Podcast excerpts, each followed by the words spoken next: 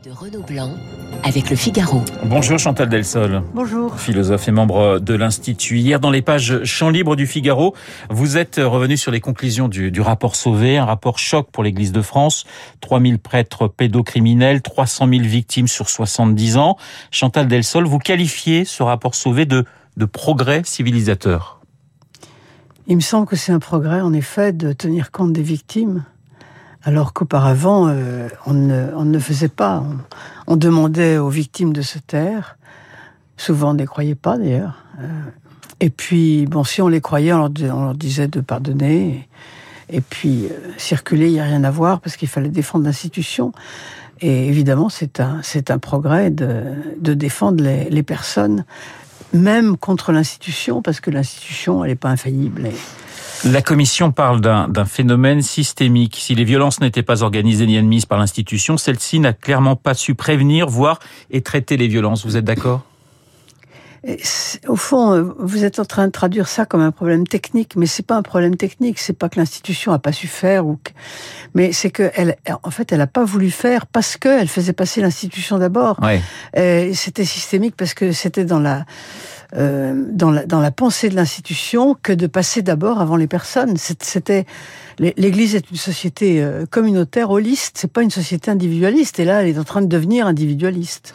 Dans votre billet, toujours, vous écrivez, hein, toujours dans les colonnes du Figaro, vous dites que pendant des années, la pédophilie a été mise entre parenthèses dans l'Église comme ailleurs. Vous citez le prêtre, mais aussi le, grand-père.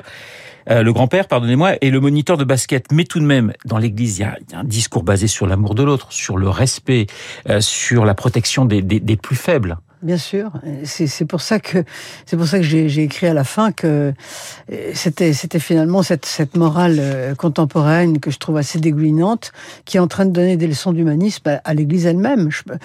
Je, euh, je pense que c'est pas c'est pas forcément une bonne affaire de défendre l'institution contre vents et marées comme ça euh, contre la personne. Alors évidemment la question qui est aujourd'hui posée c'est que doit faire l'Église? Est-ce qu'elle doit profondément se transformer pour vous? Non, mais ça, je, ça, je peux pas vous dire parce que j'ai pas, j'ai pas une vue d'ensemble euh, et ni une vue d'avenir sur l'Église et je, je suis pas, je suis pas non plus prophète. Ça, euh, je ne sais pas ce que ça va devenir parce que je sais pas si l'Église peut subsister telle quelle dans une euh, dans une ambiance individualiste qui va qui va être maintenant euh, l'ambiance donnée. J'entendais hier un, un, évêque dire pour l'Église c'est l'heure du quoi qu'il en coûte concernant notamment la, la question de, de, de l'indemnisation et de la réparation financière. Qu'est-ce que vous en pensez, Chantal Delsol? Ces, ces réparations financières, je trouve ça bizarre, je vous avoue, parce que vous allez donner de l'argent, ça va rien compenser du tout.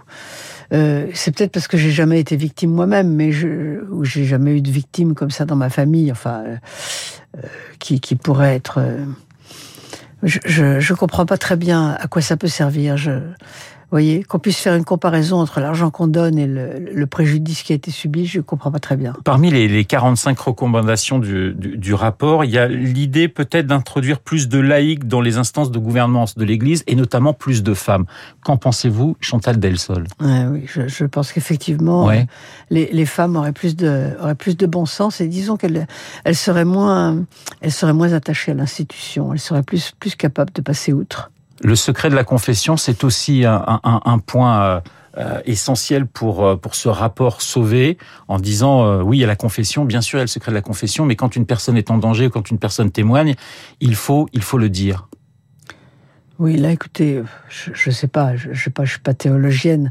Je trouve assez bizarre euh, que, tout d'un coup on parle de ça, alors qu'on n'a jamais parlé du secret de la confession quand il agi de, de, criminels de droit commun ou autres. Alors, ça, ça me paraît un peu, euh,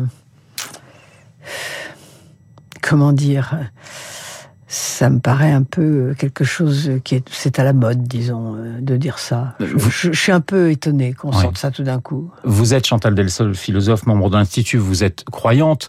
Oui. Euh, est-ce que vous avez peur pour l'avenir de l'Église catholique en France après ce, ce, ce rapport choc qui, qui, qui, est vécu pour beaucoup comme une espèce de révolution? Non, je, je vois pas pourquoi il faudrait avoir peur. Ben, je vous pose la question. Euh, non, pas du tout. Le, christianisme n'est pas n'est pas fondé euh, là-dessus. Même si l'Église est minuscule et qu'elle comporte euh, dix personnes dans le monde, ça sera toujours l'Église. C'est pas, ça me paraît absolument pas grave. Il faut surtout qu'on purge tous ces tous ces mots épouvantables d'abord. c'est c'est pas c'est pas du tout. Ça me paraît pas grave. Euh, il y a reconstruire ce qui a été brisé, précise Jean-Marc Sauvé. C'est la conclusion de, de, son rapport. Vous êtes d'accord avec lui? Oui, il faudra reconstruire, je sais pas comment, hein, de toute façon, complètement. Chantal Delsol, vous participez ce week-end aux rencontres de, Saint-Raphaël dans le Var organisées par la revue politique et, parlementaire. Rencontre autour du thème Faut-il avoir peur de l'avenir? Alors vous avez deux jours pour parler de ça, ça paraît même presque court. Alors quand on regarde les, les, les différents, euh, les différents sondages, on voit qu'il y a beaucoup, beaucoup d'inquiétudes aujourd'hui chez les Français. Alors c'est peut-être pas forcément les inquiétudes qu'on imagine. Par exemple dans le baromètre radio classique, on voit que la question du pouvoir d'achat, la question de la santé, de l'environnement sont les, préoccupations majeures, les inquiétudes majeures des, Français aujourd'hui. Oui, j'avais une discussion justement il y a très peu de temps euh, avec mes enfants et petits-enfants. Les, les, enfants de, de l'école primaire maintenant apprennent euh, en classe que c'est l'apocalypse. Ils rentrent chez eux en disant Maman, papa, ça va être l'apocalypse. Euh, on, vit dans une époque apocalyptique. Pourquoi? Parce que le progrès, l'idée de progrès s'est enfuie et on est en train de, enfin, on s'imagine que demain ça va être l'apocalypse euh, environnementale euh, ou autre. Mais ça, c'est un, c'est un mythe. C'est un mythe pour vous. Pourtant, les, déclinistes, alors de tous les camps d'ailleurs, sont de plus en plus nombreux. Ah, mais je sais bien, je sais bien. Ouais. Mais c'est, euh, il faudrait beaucoup plus de temps pour euh, pour expliquer ça. Vous intervenez, ouais, vous intervenez sur la, vous allez intervenir sur la question de, de la politique. Peut-elle quelque chose encore? Le débat politique actuel, est-ce qu'il vous intéresse, Chantal Delsol?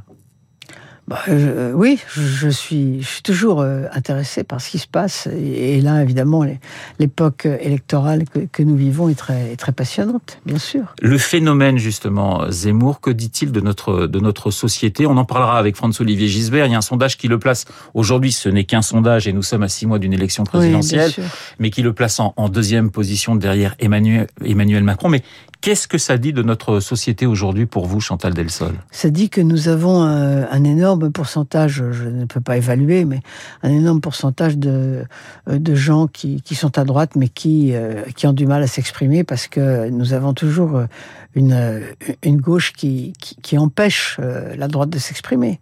Je pense que la gauche empêche la droite de s'exprimer ah, aujourd'hui. Ah bien sûr. Alors est-ce que vous pouvez m'expliquer parce que je vois pas bien. Donc, euh... Ah oui, pas bien. Non, mais c'est pour ça que je vous demande. Il est très difficile d'avoir un un, un, discours. Là, là ouais. certains peuvent dire que le discours de Zemmour est d'extrême droite, bien sûr. Donc, je, quand je dis à droite, c'est. Mais il est très difficile d'avoir un discours euh, de, type Zemmour euh, euh, actuellement. Le, discours même de Fillon, qui était, qui était moins, moins fort que celui de Zemmour, mais qui était un peu du même tabac, si on peut dire une chose comme ça, a, a, été tellement insupportable qu'on on lui a cherché des affaires et on les a, là, on les a trouvées. Je ne sais pas si on va les trouver pour Zemmour, mais je suis persuadé qu'il y a des gens qui sont en train de les chercher actuellement. Mais aujourd'hui, il occupe le terrain médiatique comme ah bah personne. Ah bah c'est assez incroyable. Oui, donc, mais... donc il s'exprime. Oui, mais je oui. pense que c'est assez, c'est assez insupportable. Euh, je pense que ça va être, ça va être compliqué les, les mois qui viennent pour lui. La, la, ce, ce, ce, second tour qui pendant des années euh, opposait, on le disait presque automatiquement Marine Le Pen à Emmanuel Macron, ouais. pour vous, euh, bah, c'est pas si évident que ça aujourd'hui et, tout peut changer encore en six mois. Mais j'en sais rien parce que je suis pas analyste politique et je je, je pas je, dirais n'importe quoi. Enfin, c'est pas intéressant ce que je pense. Mais on, on, va regarder là. Pour l'instant, c'est ouvert. Ce qui était, ce qui intéressant, c'est que c'est ouvert, alors que ça n'était pas jusqu'à il y a quelques mois. Et la droite aujourd'hui, on voit qu'elle a beaucoup de mal justement à s'opposer. J'allais dire la droite classique, les républicains et puis les satellites qui tournent autour, a beaucoup de mal à, à justement essayer d'exister, à se positionner par rapport à Éric Zemmour, par rapport à Emmanuel Macron et par rapport à Marine Le Pen. Est-ce que on est toujours dans cette dans cette difficulté pour la droite depuis des années finalement, c'est de, de revendiquer une espèce d'identité? Et oui, parce que euh, il faut absolument qu'elle ressemble à la gauche, sinon elle n'est pas audible. Donc, euh, elle est constamment en train de, de, de, pencher, de pencher vers la gauche, et du coup, elle n'existe pas. Dès, dès qu'elle penche vraiment à droite, du côté, on dit que c'est l'extrême droite, voire du fascisme, parce que c'est ça. En fait, Zemmour a été traité de fasciste il y a quelques jours par euh, euh un, un, homme politique de chez Macron, dont j'ai oublié le nom. Donc, si vous voulez, dès que vous vous exprimez à droite, euh, immédiatement, vous êtes traité de, de fasciste. C'est la peste brune. Vous êtes Castaner. Décrit, voilà, décrit comme un insecte ou comme une maladie, c'est-à-dire qu'en fait vous êtes considéré comme un ennemi et pas un adversaire. Donc vous n'êtes plus en démocratie.